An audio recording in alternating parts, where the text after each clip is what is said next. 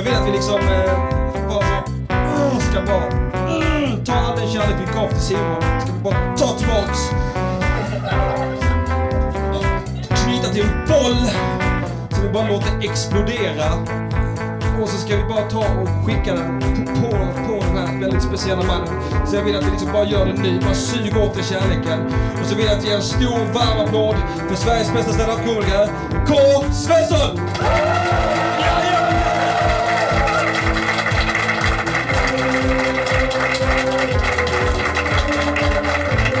Tack så hemskt mycket! Gud vad värmande, vad roligt. Vad härligt. Eh, gud vilka, vilka förväntningar ni kommer med. Det kan jag känna från en scen att när förväntningarna är skrämmande höga i lokalen. Men det, det är roligt. Det är bara roligt. Det är rimligt. Helt rimligt. Också jobbigt såklart att vara den som allt hänger på nu. Att nu kan jag verkligen sabba det här. Det ska jag inte göra, det ska jag inte göra, utan jag, jag har förberett ett skämt som bara det är värt hela biljettpengen kan man säga. Sen kommer 55 minuter bonus efter det.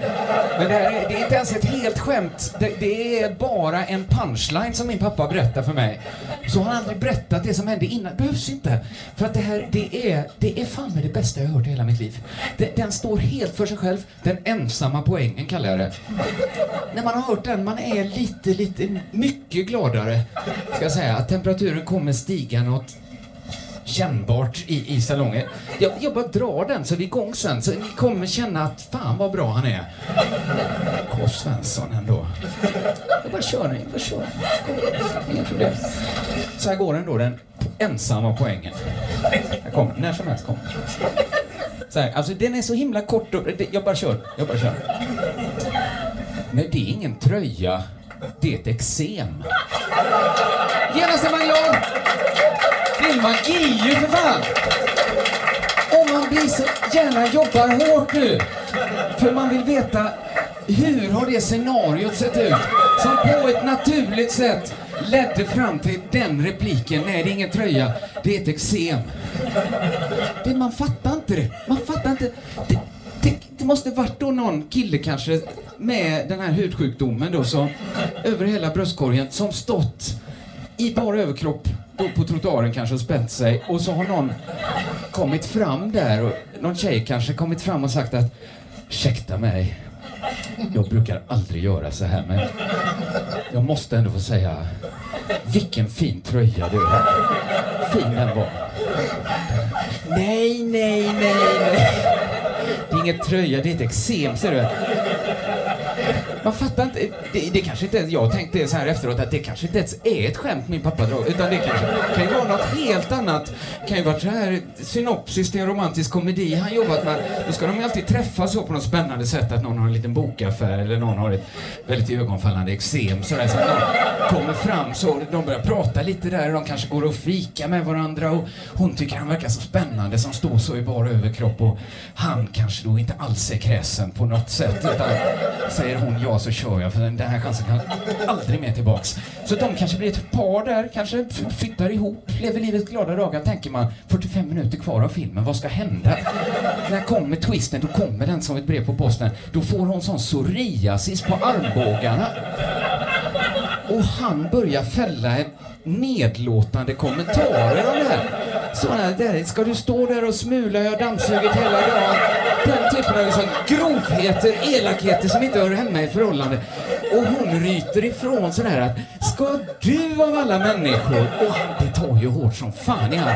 Vad, vad, vad menar du med det? Jag av alla människor? Skulle jag, för att jag har det här eksemet då som ser ut som en tröja. Det var jävligt bussigt du. Det är kul att bli påminna om det säger sådana saker som aldrig mer går att ta tillbaks och förhållandet går ju... Fan, då, det tar slut där. Och man tänker helvete också, ska det inte vara en sån? Och, men då visar det sig kanske då att de har samma hudläkare båda två. Så han är en sån riktig jävla legend som varit bra länge men så för nära pensionen så han har lite stämplat ut. Ordinerar samma sak till alla människor som kommer in. Han säger sol och salta bad upp till södra Italien, det gjorde jag när jag var ung oberoende av varandra hamnar de i Palermo båda två och så lite så på semesterfyllan så finner hon plats i sitt hjärta för att förlåta han för de här nedlåtande kommentarerna då och han eh, inser själv vad han har gjort och de finner plats i varandras hjärtan och de flyttar hem, flyttar ihop igen kanske då, gifter sig med varandra. Det hade väl varit något. Och så efter bröllopet så vill liksom alla komma fram till henne och berömma henne för hennes vackra klänning. Då är han där igen och påpekar det är ingen klänning, det är ett stort eksem. Och hon vänder sig om och ser att hela släpet, hon har så långt släp, 18-19 brudnäbbar, hela det är gjort av små, små hudflikar som han har suttit och knopplat ihop där hemma. Och hon inser det, han är fullständigt galen. Alltså det är fara, nej, fara för mitt eget liv, jag stannar i detta förhållande. Så fruktansvärt svart historia de sista fyra, fem minuterna. Kopiöst alltså. Ja, man vet inte med den poängen alltså vart den ska ta vägen. Men det är härligt med höga förväntningar i lokalen i alla fall. Det, det kan inte ta ifrån oss.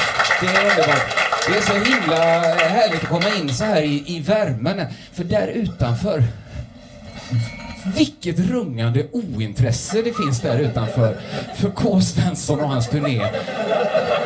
Det tror man inte när man är här inne. Va? Det känns som alla är intresserade. Ta ett steg ut. Fy fan vad de inte bryr sig.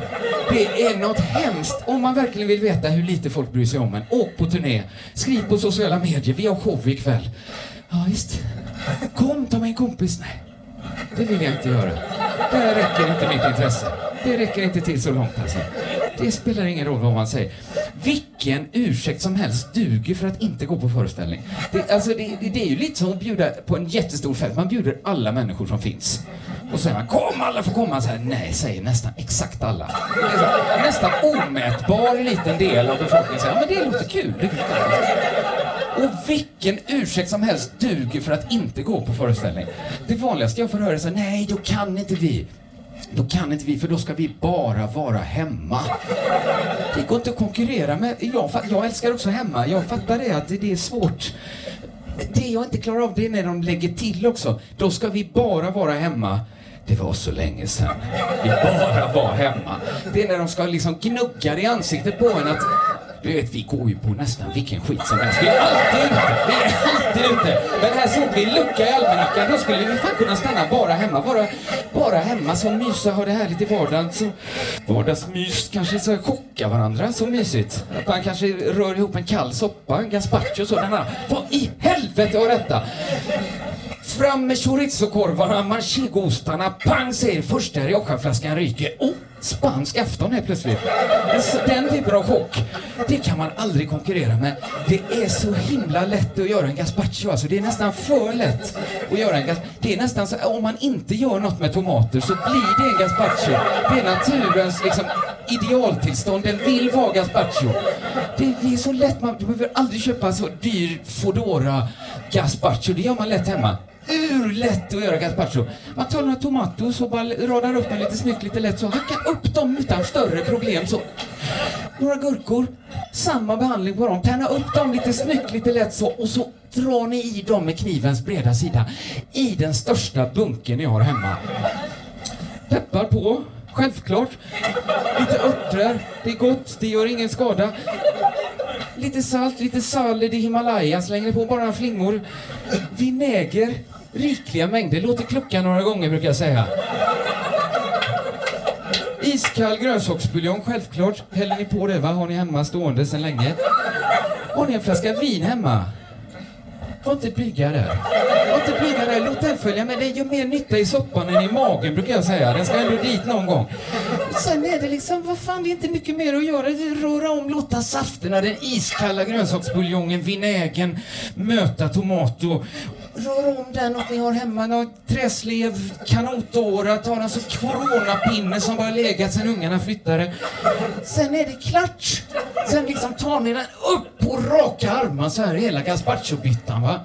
Bär genom hemmet, in på toaletten, slå ut den i toastolen, spola och glöm bort den. För sån jävla grismat ska ni inte äta gott folk. Kall jävla grönsakssoppa.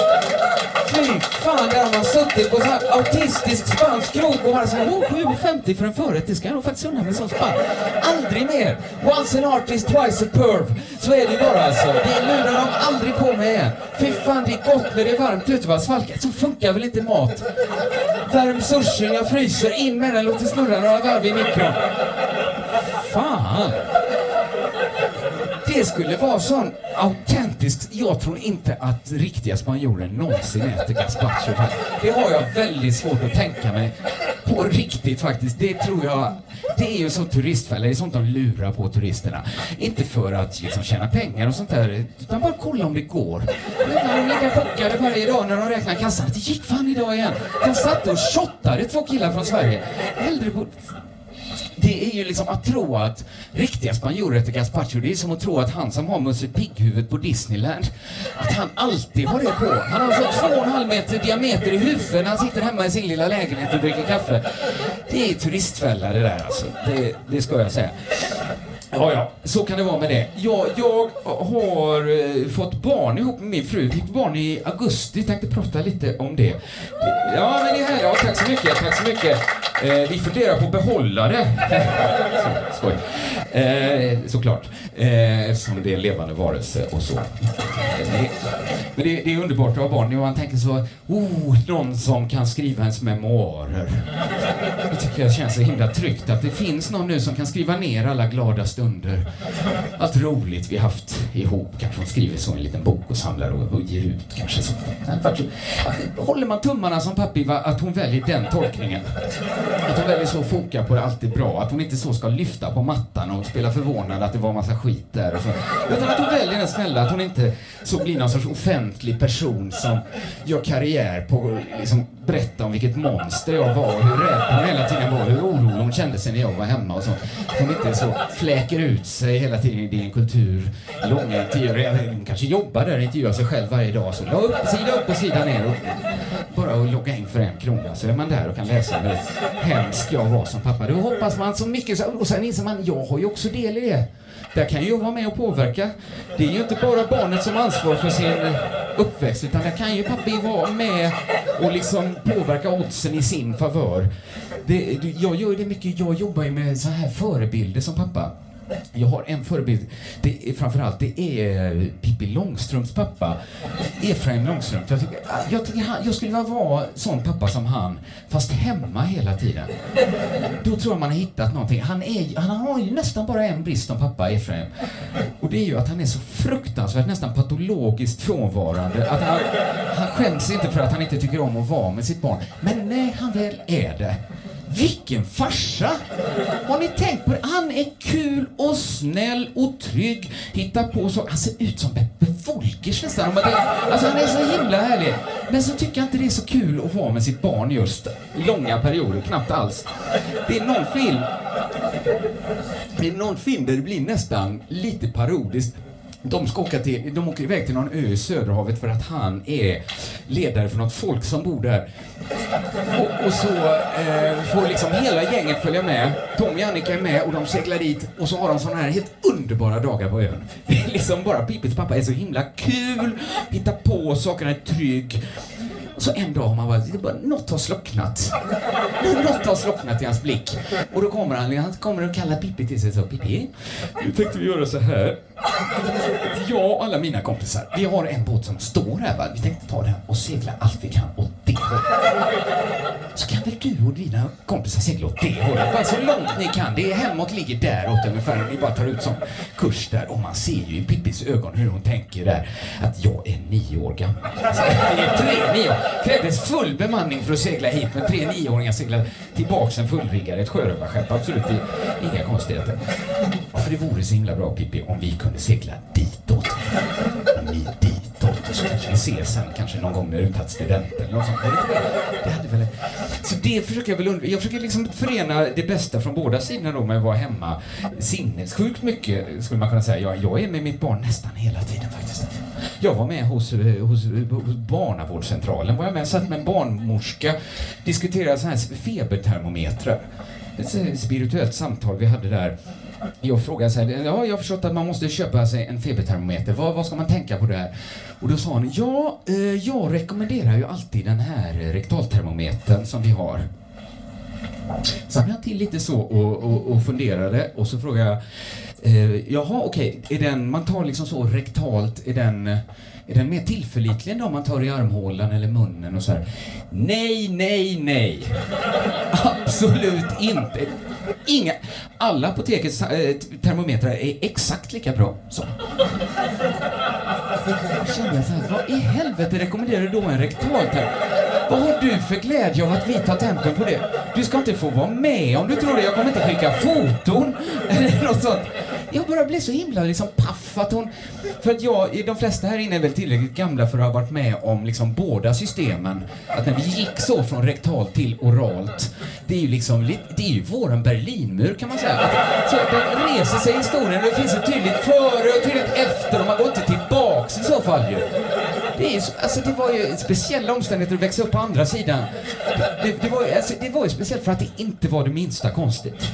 Det var man gick runt där, Det är inget konstigt, så tar vi tempen i den här kulturen. Det är, titta inte så konstigt på oss, utan det är helt normalt. Någon enstaka gång kanske man liksom kunde drista sig att bara tänka för sig själv någon gång så här, ja men det, naturligtvis är det helt normalt och fullt fungerande sätt att driva eh, eh, eh det här på. Men undra varför det är så normalt. Alltså man kunde sträcka sig till att ställa den frågan i alla fall. Undra varför detta är så normalt. Det här att smörja in en liten sticka i vaselin och så köra upp i varandra. Att det skiljer sig från, så mycket från allt annat vi gör ihop i den här familjen. Jag undrar det ändå. Även om vi vet att det är det normalt. Och, och så kom jag på svaret på, på frågan när jag var liten så att undra varför det är så normalt. Det var ju då för att det var enda sättet kom jag på. Att finns det bara ett sätt att ta tempen på då är det det normala sättet. Ja, men om det inte finns något annat sätt att få veta den inre kroppstemperaturen, då blir ju det automatiskt det normala. Så levde man med det liksom och sen snappar man upp något rykte på skolan. Familjen Häggström börjat köra oraltermometer. Vad i helvete? Då är det inte så supernormalt, som jag. Då får vi göra om. Nu känns mer saker mindre normala här. Hela konceptet familjetermometer börjar liksom förlora någon varför? Vi kör individuella tandborstar, men vi kör samma där. Ha? Det är klart, det är mycket skit man har i munnen som man inte vill dela med sig av till andra. Det var ju liksom speciellt. Då var vi ju liksom inte liksom på andra sidan Berlin. Då var vi i liksom själva skarven i historien kan man säga. När den var många år alltså, när folk gick runt och, och visste om moraltermometern men fortsatte med rektaltermometern. Några år till. Det var såna, liksom, såna som gjort en riktig felinvestering. Såna som inte brukar slänga pengar omkring sig men sen tänkte att en bra rektaltermometer ångrar man. Det är värt att lägga lite extra pengar för att få en trygg och säker rektaltermometer biljetter.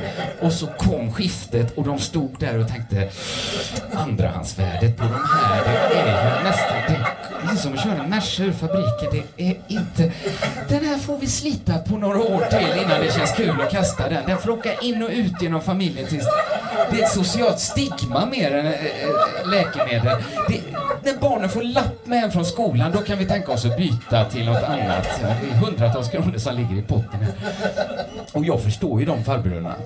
Jag gissar att det var farbröder. Men, men det, jag förstår dem för att det är ju extremt irriterande när uppfinningar dröjer onödigt länge. Varför skulle det dröja in i min levnad innan man kunde byta hål, så att säga?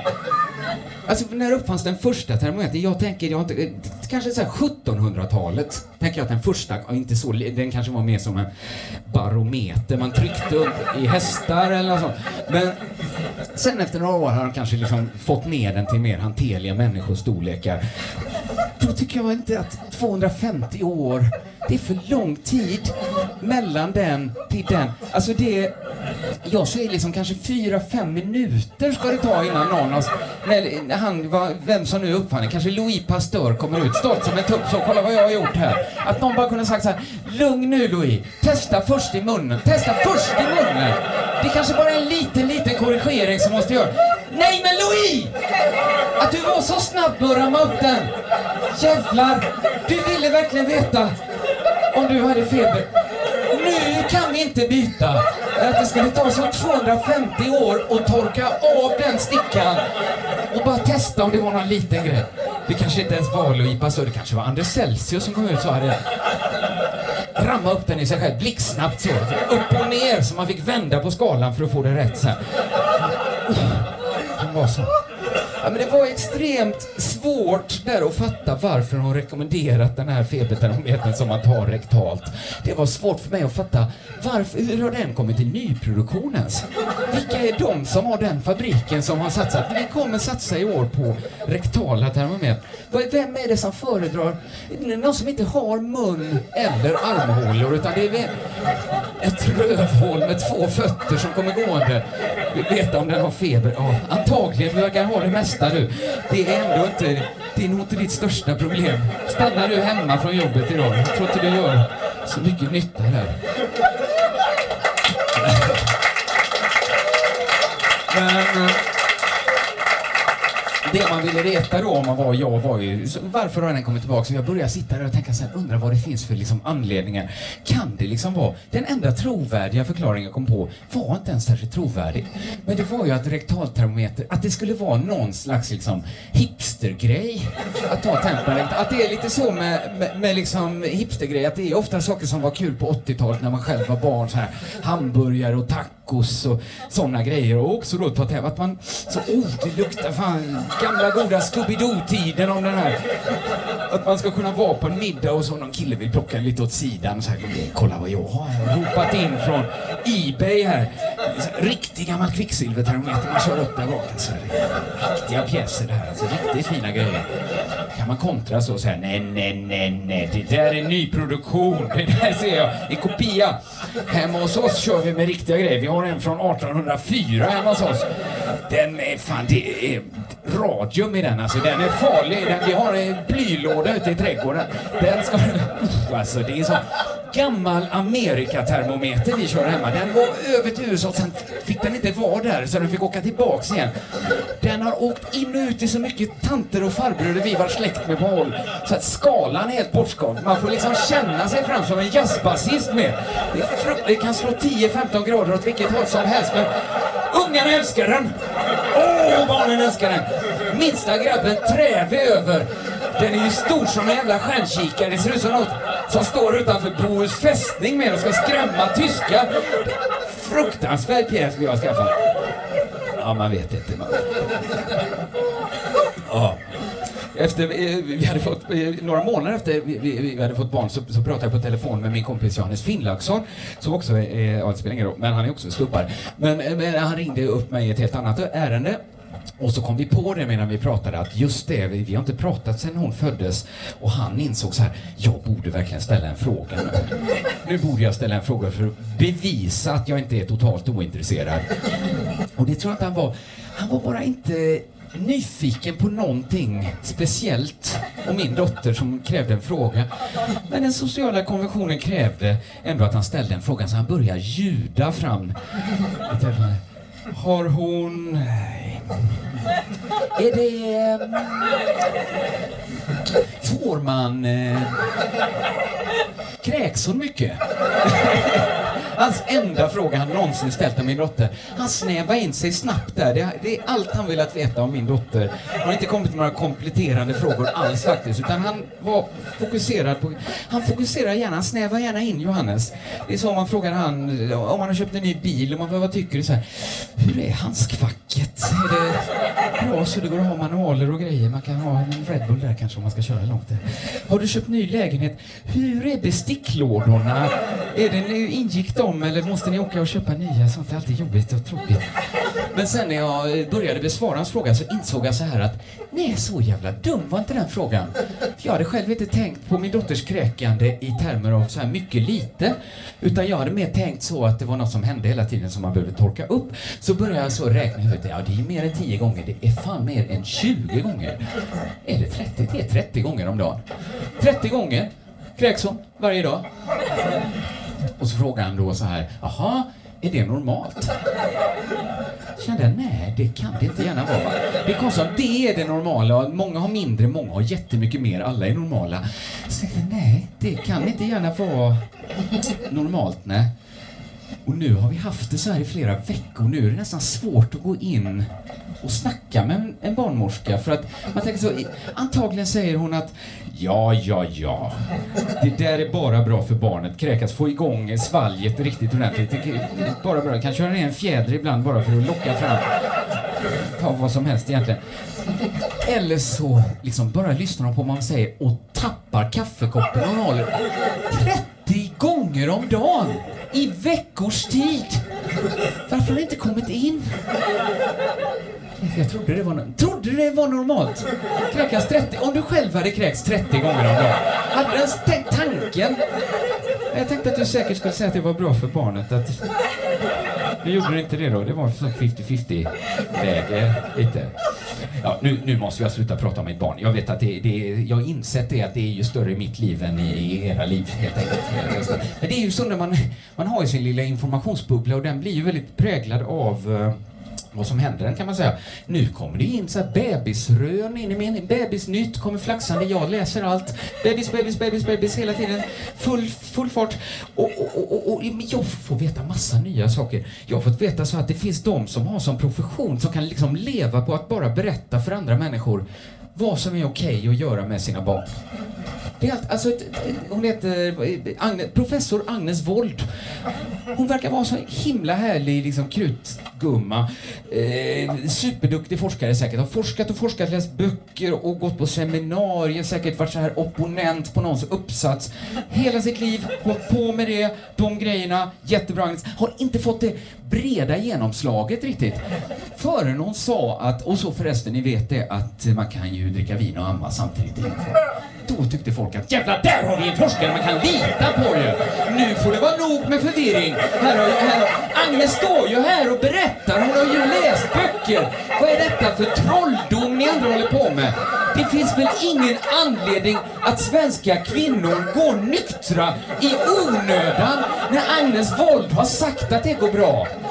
Det, jag tyckte det var så Jag står ju bakom Agnes Wold i den här frågan, att det finns ju ingen anledning. Det ska aldrig finnas ett annat svar på frågan mer vin älskling än jag för i helvete upp till kanten, nu åker vi! Nu jävlar kör vi! Håll i hatten! Mera brännvin i glaset Var som en gyllene skål till bredden fylld med vin Min favoritsalm. Det är verkligen det. Jag älskar den salmen. Det var så himla härligt när man fick sjunga den på skolavslutningen och fick veta så. Man fick en perfekt metafor för när livet är som bäst. Det är när varje dag är som att man har en stor jävla bytta, en stor skål, gyllene skål. Slår vin upp till kanten så det inte går att lyfta den längre. Man får köra ner huvudet som man jagar vinteräpplen där nere. Det behöver inte vara en fin skål heller. Det kan vara en spann man har bredvid sängen, långt sugrör så för Larsson-style. Men det är inte det viktiga. Det är inte det viktiga. Om varje dag kunde vara så, så är livet som bäst. Det ska alla veta. Jag, jag gillar ju Agnes Wold för att hon gjorde det här och det blottlades att man visste inte det att nyförlösta svenska kvinnor stod liksom som darrande kamphundar och bara väntade på att någon skulle säga så här, men kör då, kör, ni får, ni får! Och alla tack Agnes Wold! Du är min favoritforskare. Mm. Det, det är så himla modigt av Agnes Wold att vara den som bara tar ett steg fram så. Det är okej. Man kan, ni får göra det. Ni får. Ni får. Och jag har sett hon har fortsatt med det. Jag har läst artiklar så här. Salt och spädbarn, det gifter sig fint. Det behöver inte vara det. Det är som vitt vin och räkor. Det är bara bra ihop. Det kör hårt. Och tack Agnes, då ska vi komma ihåg det. Underbart ihop med barn. Låt barnen leka. Det finns väl inget som en kinesisk leksaksfabrikör skulle hälla i plast som är farligt för små. Det har jag väldigt svårt att tänka mig. Lek med plasten. Hon, tar alltid, hon är aldrig rädd för att ta ett steg fram och säga det är okej så. Det är ju inte hennes ungar heller. För att, det är inte, men jag är imponerad av stylen hon har. Att vara den som säger det är okej. Det enda jag inte fattar är så här, varför har ingen utmanat Agnes Wold? Varför har ingen försökt konkurrera med Agnes Wold genom att höja insatserna? För hon säger ju liksom alltid bara så här, det är ingen fara. Drick med era barn, det är ingen fara. Någon måste snart ta ett steg fram och säga att vara riktigt full ihop med sitt barn. Det är bra för barnet. Rök puka, drick vin. Det är bara bra för barnet. Du känner dig själv. Du blir tung och dum i kroppen. Du vill vara på golvet där barnet är. Du känner dig larvig. Du känner dig tillgänglig. Hjärtat är öppet. Du kan ligga där full och hög och titta på dina händer ihop med barnet. Titta på barnets händer. Det är bra för dem. Du kan få en sån gränspsykotisk liten känsla i kroppen. Bli rädd för barnets händer. Tänk att den ska växa upp en dag och ta livet av mig. Ta min plats. Det är bara bra för barnet att känna sig. Det är bra för barnet om båda föräldrarna är höga och fulla samtidigt, så det inte bara är en hela tiden, utan båda är det. Det är bra för barnet att man, att man får se sen den typen av fyllebråk som kan utbrista då. Den typen av logik som finns bakom sådana när man bara slänger elakheter mot varandra. Det är väldigt bra för barnet att få uppleva i tidig ålder. Men folk kanske kastar inte bara ord utan saker och pappan står och fångar med ansiktet bara för att psyka mamman och det rinner och det snörvlas och vansinniga skratt ser plötsligt. Det är bra för barnet, det är bra. Det är bra för barnet om pappa springer ut i kalsonger så mitt i natten ibland. Sträckkör rattfull ner till franska rivieran och är där fem dagar. Det är väldigt bra. Och sen aldrig pratar om det här mer. Så att barnet får fråga själv. Vad gjorde du de fem dagarna i Nimpab? pappa? Vi har inte berättat, vi har inte berättat. Det är väldigt bra för barnet att barnet får all den här psykiska terrorn fast tryggt från åskådarläktaren där barnet bara sitter och tar emot alla lukter och synintryck. Det är stresshormoner i luften som man tar in subliminalt. Det är väldigt bra för barnet. Borde någon säga. Apropå det så blev jag, jag blev inbjuden till att vara med i en knarkpodd. Det gör en alltid lite stolt. När knarkarna vill ha en på en sida. Det var eh, Normaliseringspodden hette den. Det var så, tanken var där att man skulle prata om eh, hasch och marijuana och grejer, eh, hela den biten. Tills det blir normalt liksom. Tills, och, och jag tyckte han programledaren var så spännande för att han var ingen liksom stoner. Han var liksom ingen galen knarkare. Utan han var en ganska måttlig, vanlig, trevlig person som rökte lite gräs någon gång i månaden. Och då tänkte jag så här, vilken härlig kille, vilken bra kille att skicka fram i de här frågorna.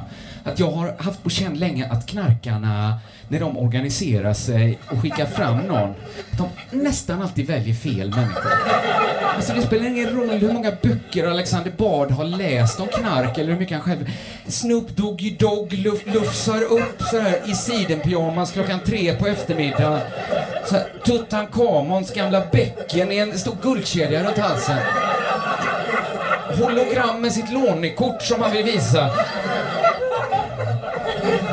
och ska säga att det är helt normalt. Det, gör, det här kan man göra. Smoke weed every day brukar jag säga, säger Snoop Dogg idag. Om man hajar till lite så är det din allmänna rekommendation att man gör. Varje dag. Ja, jag är inte doktor och så men om jag skulle ta populationen som en person skulle jag säga rökgräs varje dag. Varje, ja, varje dag. Men då röker man inte så mycket. Jo, du röker väldigt mycket hela tiden. Flera gånger om dagen, varje dag. Väldigt mycket varje gång. Det är nog det bästa om det ska bli normalt. Men då insåg jag, så här när jag hade pratat med honom ett tag, att just det hela den här tanken på normalisering, det är ju något jag själv och, och många andra stoners använder sig av för att motivera sig själva att röka mycket, mycket mer hash än, än man hade gjort annars. För man kan alltid tänka så att, aha, det är en politisk aktion jag gör nu. Eh, visst är det kul att vara hög, men eh, politiken framförallt. Ja, jag har jag sagt många gånger, Tenten, bara så här, det här är faktiskt viktigt att vi gör nu älskling kan se illa ut, men det är viktigt att vi gör det. Jag gick så långt, det här påminner min fru om, när vi träffades för några år sedan. Då gick jag runt och sa att det här är faktiskt en antirasistisk aktion. Kände jag själv att jag pushar, det. framförallt nu, att jag var så himla snabb att spela raskortet där. Det är så, annars ska man vara lite försiktig med att spela det så man inte nöter ut det. Och jag kanske ska vara extremt försiktig egentligen, så att det inte är jag som nöter ut raskortet så som när någon vill komma och debattera slaveriet så är det redan utspelat det kortet, då har jag spelat det. Men då hade jag ju någon tanke som var väl inte så himla dum. Att den var ju så här att det inte är, att det är olagligt och inte normaliserat. Det drabbar de svarta värst, var min tanke. Att det här gör jag för mina svarta bröder. Det är ingen fara. Och då, ja men det, det är ju såklart värre för dem. Men jag har en, min kompis Ahmed till exempel. Det finns ju inget han kan göra för att se mindre ut som en haschrökare det, han, han gör ju det tyvärr. Alltså det är extra jobbigt för han som röker så mycket också, såklart. Ja, men det, det, det måste vara det måste vara hemskt. Det, det, det är inte så att alla svarta röker hasch såklart. Men i många ögon ser ju ändå alla svarta ut som haschrökare. Så, så är det ju bara att, att många Ahmed till exempel, det, det är inte mycket han kan göra där. Det är kanske att ha glasögon, röka lite mindre gräs. Den typen av saker som man själv kan påverka. Men annars är det inte mycket man kan göra. Det, det, vad ska man säga, det är svårt som vit att liksom sätta sig in i det, hur det är att ha misstänksamheten liksom utanpå, eller, eller bokstavligt talat som ett skinn, liksom att, att hela tiden bli liksom misstänkt för att eh, röka gräs. Och i många fall, många svarta röker ju också väldigt mycket gräs. Också funna skyldiga och sen straffade då. Det måste vara fruktansvärt. Jag, jag skulle få sån himla haschnoja om jag visste att alla poliser bar på fördomen att folk som ser ut som jag röker säkert gräs. Själv var en sån som rökte gräs. Jag skulle gå runt med panik exakt hela tiden. Jag skulle röka, ha panik, röka. Vanlig hederlig haschnoja helt enkelt skulle jag ha. Men, men jag tror det är svårt som vit att liksom sätta sig in och förstå det. Förutom en gång fick jag en känsla för hur det måste vara att vara... Det syns på en att man röker hasch. Man röker hasch. När som helst kan någon komma och gripa en. Då satt jag hemma och hade liksom lite småtråkigt sådär. Satt i pyjamasbyxor och tänkte nej, jag kanske borde ut och normalisera, göra mitt för kampen nu, den antirasistiska alltså. Så jag rullade upp och så tänkte jag hade så här djärvt mönstrade pyjamasbyxor. Hängde bara på mig. Jag hade så här fotsid kaninhårskappa som gick så långt. Och så gick jag ut barfota och och tände på ut på eh, eh trottoaren och så fick jag syn på mig själv i reflektionen från ett skyltfönster och kände herrejävlar, ser ut som en haschrökare. Det, ser, det är så ser en haschrökare så Det ser ut som han varit inne på så och bett om mas maskeradkostymen för haschrök. Såg ut som han varit inne på Jamaicas Buttricks 1972 och bett kan jag få någon som får mig att sticka ut bland de andra. Så jag ska gå på audition för musikalen Hair. Så såg jag ut. Och då kom haschnojan, då kom han, oh, herregud, tänk om de kommer nu. Nu, ser jag, nu både använder jag och ser ut som jag gör. Herregud, herregud. Men så var jag så lyckligt lottad så jag, jag bor ju på Östermalm och där har vi inte sådana problem med poliser direkt, jag inte säga. Vi har inte för mycket poliser där. Jag har ingen på Östermalm som tycker att det är för mycket poliser. Nästan inga, vi har nästan inga poliser för det finns nästan inga tjuvar där. Inga bovar, inga banditer som drar runt och jättekonstigt egentligen för alla fina grejer finns där. Men de, vi har inte så mycket sånt, ingen kriminalitet, inga poliser. Ja, så jag förstått det så är liksom tjuvarna är i förorten och rånar liksom varandra. Jag fattar, vad är det att hålla på med? Det, det är ju samma 500-lapp som går runt bara. Det är mer de leker så röda vita rosen och någon har den nu. Det är ni som har den. Den ligger på något rött och vått. Det säger vi inte. Kom och hämta. Var det jag skulle säga? Jo, apropå det här, det var det här jag skulle komma fram till att jag, jag gjorde ju det för när jag gjorde det tänkte jag så här, okej, okay, nu har jag gjort det värsta en vit man kan göra. Men sen insåg jag, nej, det kan det inte vara. Man har ju såna goa marginaler där. Man tror det här, nej, det finns ju folk som har gått före med machete och plöjt upp vägen åt den. Det finns alltid mycket, mycket värre saker man som vit man kan göra. Är, man är nästan aldrig ens i närheten, man är inte i övre kvartilen någonsin egentligen.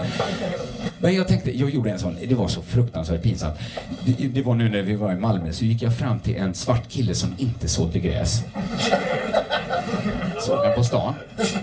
Gick fram, frågade om jag fick köpa gräs av han. Så jävla generalfel, så jävla pinsamt och dumt och rasistiskt egentligen. Och man bara kände att, åh gud varför gjorde jag det? Hade det varit en vit kille så hade det inte gjort någonting. Han hade bara blivit glad och stolt att någon kunde tro sådana saker om han som att han såg... Men den här killen såklart blev liksom förbannad på mig med all rätt. Och, och, och, verkligen med all rätt för att när jag liksom kom riktigt nära så såg jag att han ser inte ens... Alltså det enda jag gick på var hans ansiktsfärg. Alltså han hade så jättesnygg rock på sig och inte någon lila med stort hermelinkrage. Han hade liksom ingen sån glasstav med en levande ål i eller någonting. Utan helt vanlig snygg rock på sig. Så städad ut, hade sån liten dataväska, campus Malmö högskola. Och så amerikansk gästfor gästforskare. Och det, mycket längre än jag också stod och började skälla ut mig. Och det är, no alltså det är så hemskt att bli utskälld av en svart man i en fråga om rasism när han har 100% rätt och man själv har 100% fel. Och det finns nästan inget man kan säga där det, jag bara kände, nu får han stå och skälla ett tag. Det finns, jag kan inte uppfinna en tidsmaskin. Och, jag, det, nej. och han börjar, That is racism! Och jag kände, absolut. Jag vet detta. Jag har läst sociologi på Lunds universitet. Jag vet precis vad rasism är. Du behöver inte säga till mig. Det, och han bara fortsätter. You go around asking any black man for drugs! Ja, ja, uppenbarligen. Uppenbarligen gör jag det. Alltså det fanns ju inget annat i din uppenbarelse som talar för mig mer. Jag vet inte vad... Till slut slank det ur mig som att förlåt. Jag hade sugit på det förlåtet för jag visste det är det sista jag har. Sen har jag inte mer. Det är mitt artilleri jag har att sätta emot.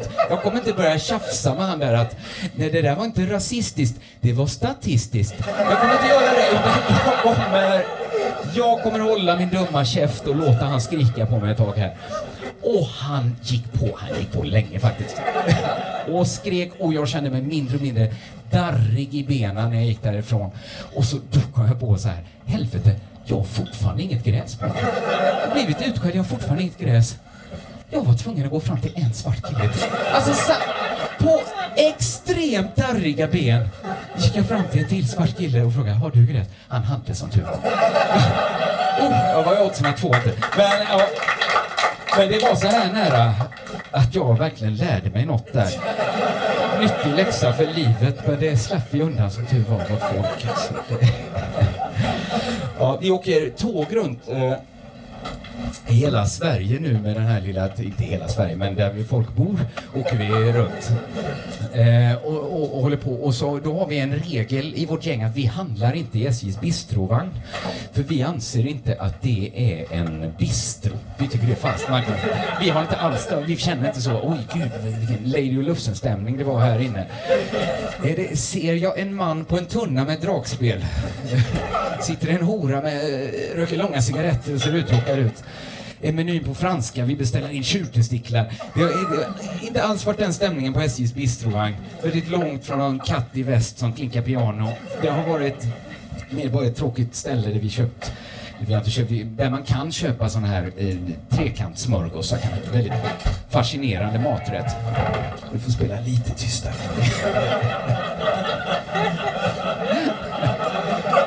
Ja, det är... Någon, när som helst märker någon att du står där vet du, och så blir det jättekonstigt att någon kommer börja tänka på det att står det inte en jävel där bakom utrustad med två vinylspelare för säkerhets skull.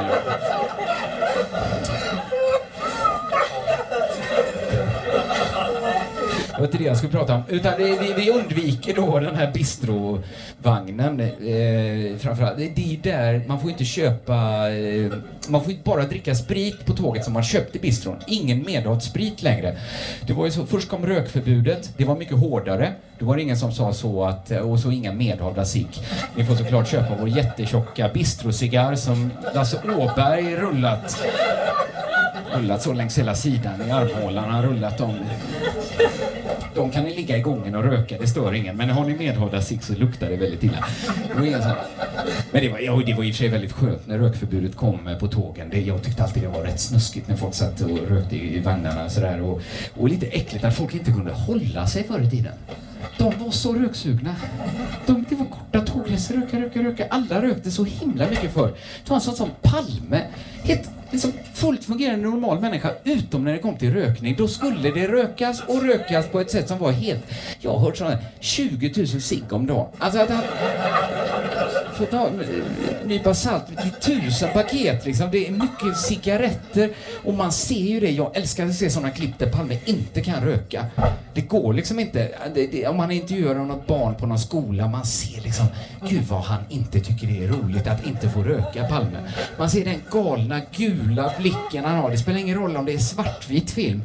Man, den, då blir det lite sepiatonat över Palmes ansikte. Han sitter och trummar sig, han trummar fram marseljäsen av misstag. Han är så jävla rökig där Palme. Och barnet fattar ingenting. Barnet får, har sina förberedda frågor med sig på ett papper så här. Palme! Varför finns det krig? Så Palme tar inte in det alls. Det åker aldrig in. Röksuget ligger som ett pansar i vägen. Han är långt bort i huvudet. Då har hans huvud seglat iväg ut genom det öppna fönstret som en sån tecknad giraff ut genom en cirkusvagn och röka, röka, röka, röka. Äntligen. Barnet fattar ingenting. Barnet går bara på med sina dumma förberedda frågor. Palme! Varför tillverkar Sverige vapen? Varför har de tillverkat dig? Håller han på insidan. Han säger ingenting alls utan han sitter där snällt och bara barnet bara fortsätter. Palme! Varför finns det pengar? Då brister något för fan. Man ser det varje gång alltså. Varför är ditt huvud gjort av kött? Åh, varför är det bara inte en tobaksknopp man kan vrida av och röka i jordbång? Åh, hur vet jag att det inte är det? Kjell-Olof Feldt! Är detta barn ett köttbarn eller ett tobaksbarn? Kan man röka det? Åh, nej, nej, nej, så pratar vi inte om barn, Palme. Men du tvingar mig att berätta säger ja, det är ett köttbarn. Nej, jag har inte köttbarn. Ja, ni skickar bara köttbarn. Så det var tur att det... Bistrovagnen, det var dit jag skulle. Eh, då får jag bara dricka den här eh, spriten de säljer då och då har vi bestämt att inte göra det. För det finns, det här är hela knep, jag vet inte varför jag drog ut på det så länge, men mitt knep då som jag har kommit på och säkert många andra, det är ju då att man memorerar alla ölsorter och vinflaskor och sånt som de säljer. Och så går man till systemet innan. Man går till systemet och så dricker man nästan gratis. Det, man, man, man, man kommer där från systemet, man känner sig som Trump. Nu fuckar jag systemet med systemet. Man blir smart av att supa på tåg. Man känner sig bra. Nu senast så, så hade vi så himla bråttom på morgonen så vi hann inte in på systemet så vi fick gå till eh, Konsum istället och köpa folköl. Som vi hade med oss ett sexpack. Då vi hade köpt likadana. Vi tänkte han går aldrig fram och läser så vilken volymprocent det är. Utan då, då la vi så ett sexpack hade jag så lite onödigt lagt överst i min väska och inte dratt igen dragkedjan då. Så, så när tågvärden kom för att kolla min biljett så sa han upp, upp, upp, upp, upp. Och de ölen, de dricker du inte här va? Jag hade bara kunnat säga nej, själv, självklart inte. Drog en lögn istället och snodde in mig. På kanske fyra, fem sekunder var jag insnörejd i mitt eget liksom, väv av sjuka lögner. Min första reaktion var att säga så här, de är inte mina. Det är inte mina öl. Det är inte mina öl. De, jag har förvisso köpt dem. Det har jag gjort. Du ser att du ser att de ligger i min väska. Ja, absolut. Men de är inte till mig utan till min pappa. Det är, ska, det är en present. Han fyller år. Så himla onödig och dum lögn. Och så himla, himla dålig present va? Det är, det är en sån present, den ger man liksom med ett litet förlåt till så att man, förlåt, jag vet inte. Det ska aldrig ske igen. Jag kanske går åt. Det är en sån present, den blir sämre av att bli inslagen. Det blir sämre present ju finare man slår in den nästan. Om man börjar krusa papperna och tejpa och hålla på där. Pappa kommer bli så glad när han ser vad jag har köpt. Pappa, här är till dig. Jag såg dem i affären och tänkte pappa! Mm, nu blir pappa glad. Dålig present. Väldigt dålig present. Nu börjar vi närma oss för föreställningens slut. Det ska bli disco här eh, sen. Får ni gärna stanna kvar. Lite olika... Ja, ställer bort stolarna så blir det dansgolv. Eh, det är härligt. Men jag, jag har en liten sak kvar. Jag brukar avsluta med en liten bitter sanning. Eh, jag har aldrig haft en bra frisyr. Nej, jag har aldrig varit väldigt fin i håret och sen bestämt mig för att byta till det här. Utan jag har aldrig, aldrig varit fin i håret. Aldrig, aldrig kallat min frisör för geni. Eller aldrig gått därifrån och gnuggat händerna så har jag tänkt att jävlar vad nålar den här gången. Rökare i krysset. Utan det, det, det, det, till slut tröttnar man ju på att gå till frisören då när det, när det blir så himla fult.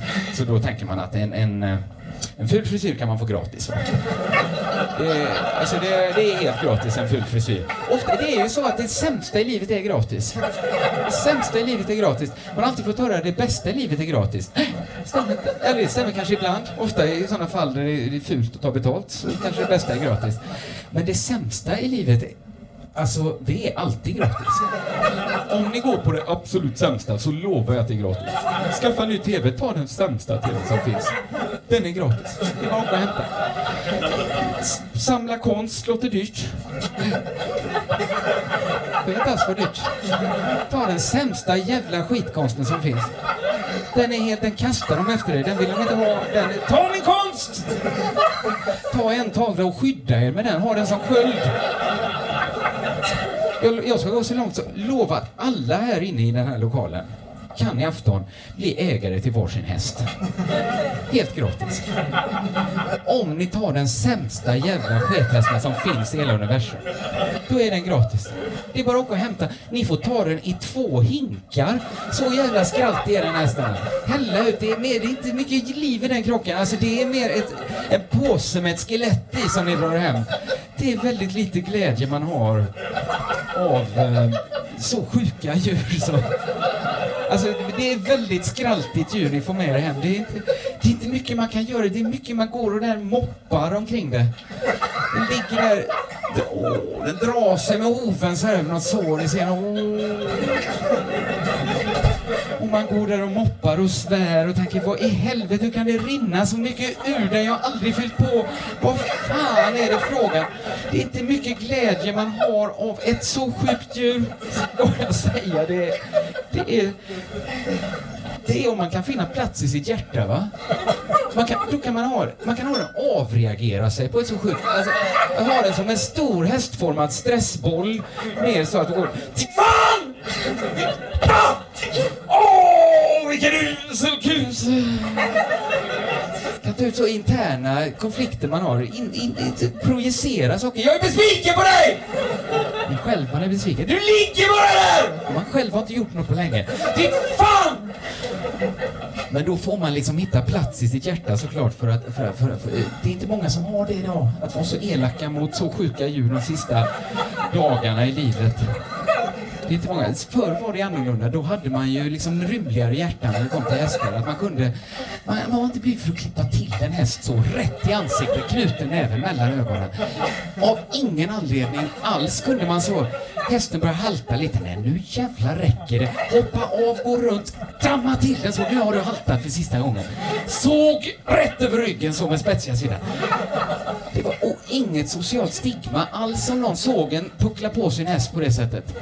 Då, om någon gick förbi och såg en, det var inte så man blev inte utesluten ur grannsämjan eller någonting, utan då skrek man så. Och det är bra! Slå den jävla hästen! Ja, då sätter han linkat runt här, skämt ut hela grannskapet. Åh, om du håller så går jag och hämtar skyffeln skyffel och drar i sidan. Något så fruktansvärt.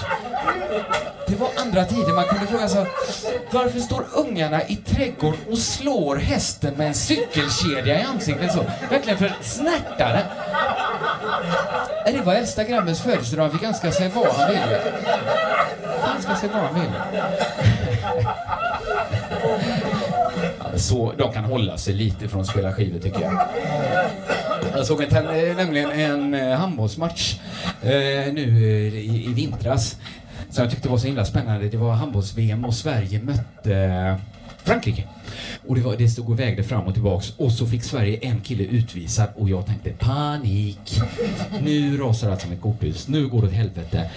Men nej, nej, nej, nej, nej, nej, nej. Utan de bet ihop liksom. Svenska stålet och liksom bara körde på. Det blev klart lite överläge i Frankrike men ingen större fara. Och så tänkte jag det. Ah, det är inte så man... Alltså en kille kan man gambla med lite. Man kan ta ut en kille och liksom bara sätta in något helt annat igen. Om man, verk, om man ligger under sista fem minuterna, då kan man ju liksom bara använda den luckan som finns, att alla behövs inte hela tiden. Ta ut den, sätt in ett monster, alltså inte, inte riktigt, det finns ju inte, men jag tänker att i varje svensk stad så finns det kanske en kille som man aldrig sett på stans gator. Någonsin alltså. Han ligger i något källarförråd och liksom huttrar där och någon har betalt för att gå och tvätta han. Det är mer peta på honom med en lång pinne med en svamp längst ut på och, och kasta in en påse morötter så, så kommer han tillbaka om en vecka. Så en riktig monstruös person, alltså verkligen så en riktig bäst. Två meter lång när han ligger där, en meter när han står för han har så dålig hållning. 90 grader ut från kroppen. Fruktansvärt att se. En riktigt hårig bäst. Det står borste ur armarna som tulpanbuketter. Det står nyckel på ryggen liksom som en linas matkassan går och släpar mellan skulderbladen. Det är flera pucklar kanske, tumörer över hela kroppen. Gamla tumörer som han bara av slapphet låtit gå obehandlade. Utveckla en egen person, en egen sexualitet. Kanske de har riktigt kåta tumörer som sitter och skriker så hela tiden. Ta mig! Stick inåt! Tätt mellan ögonen. Så här. Kanske bara ett öga men två pupiller som går i åttor. Så här. Fruktansvärt psykande. Ingen haka, bara mun direkt på halsen skrämmande grejer. Kanske bara haka, jättestora, som en strykbräda ut så. Alltså, Den typen av liksom monstruös, men sista fem om ni ändå ligger under. Ta ut en kille, sätt in monstret för fan. Se om det händer, om det kanske vänder matchbilden något det kanske psykar motståndarna något kopiöst. Att det kommer in någon som aldrig sett en handboll förut. Han vet inte vad han är. Han går, slår i luften. Det kanske, det kanske är precis vad som behövs. Att de andra, vad i helvete?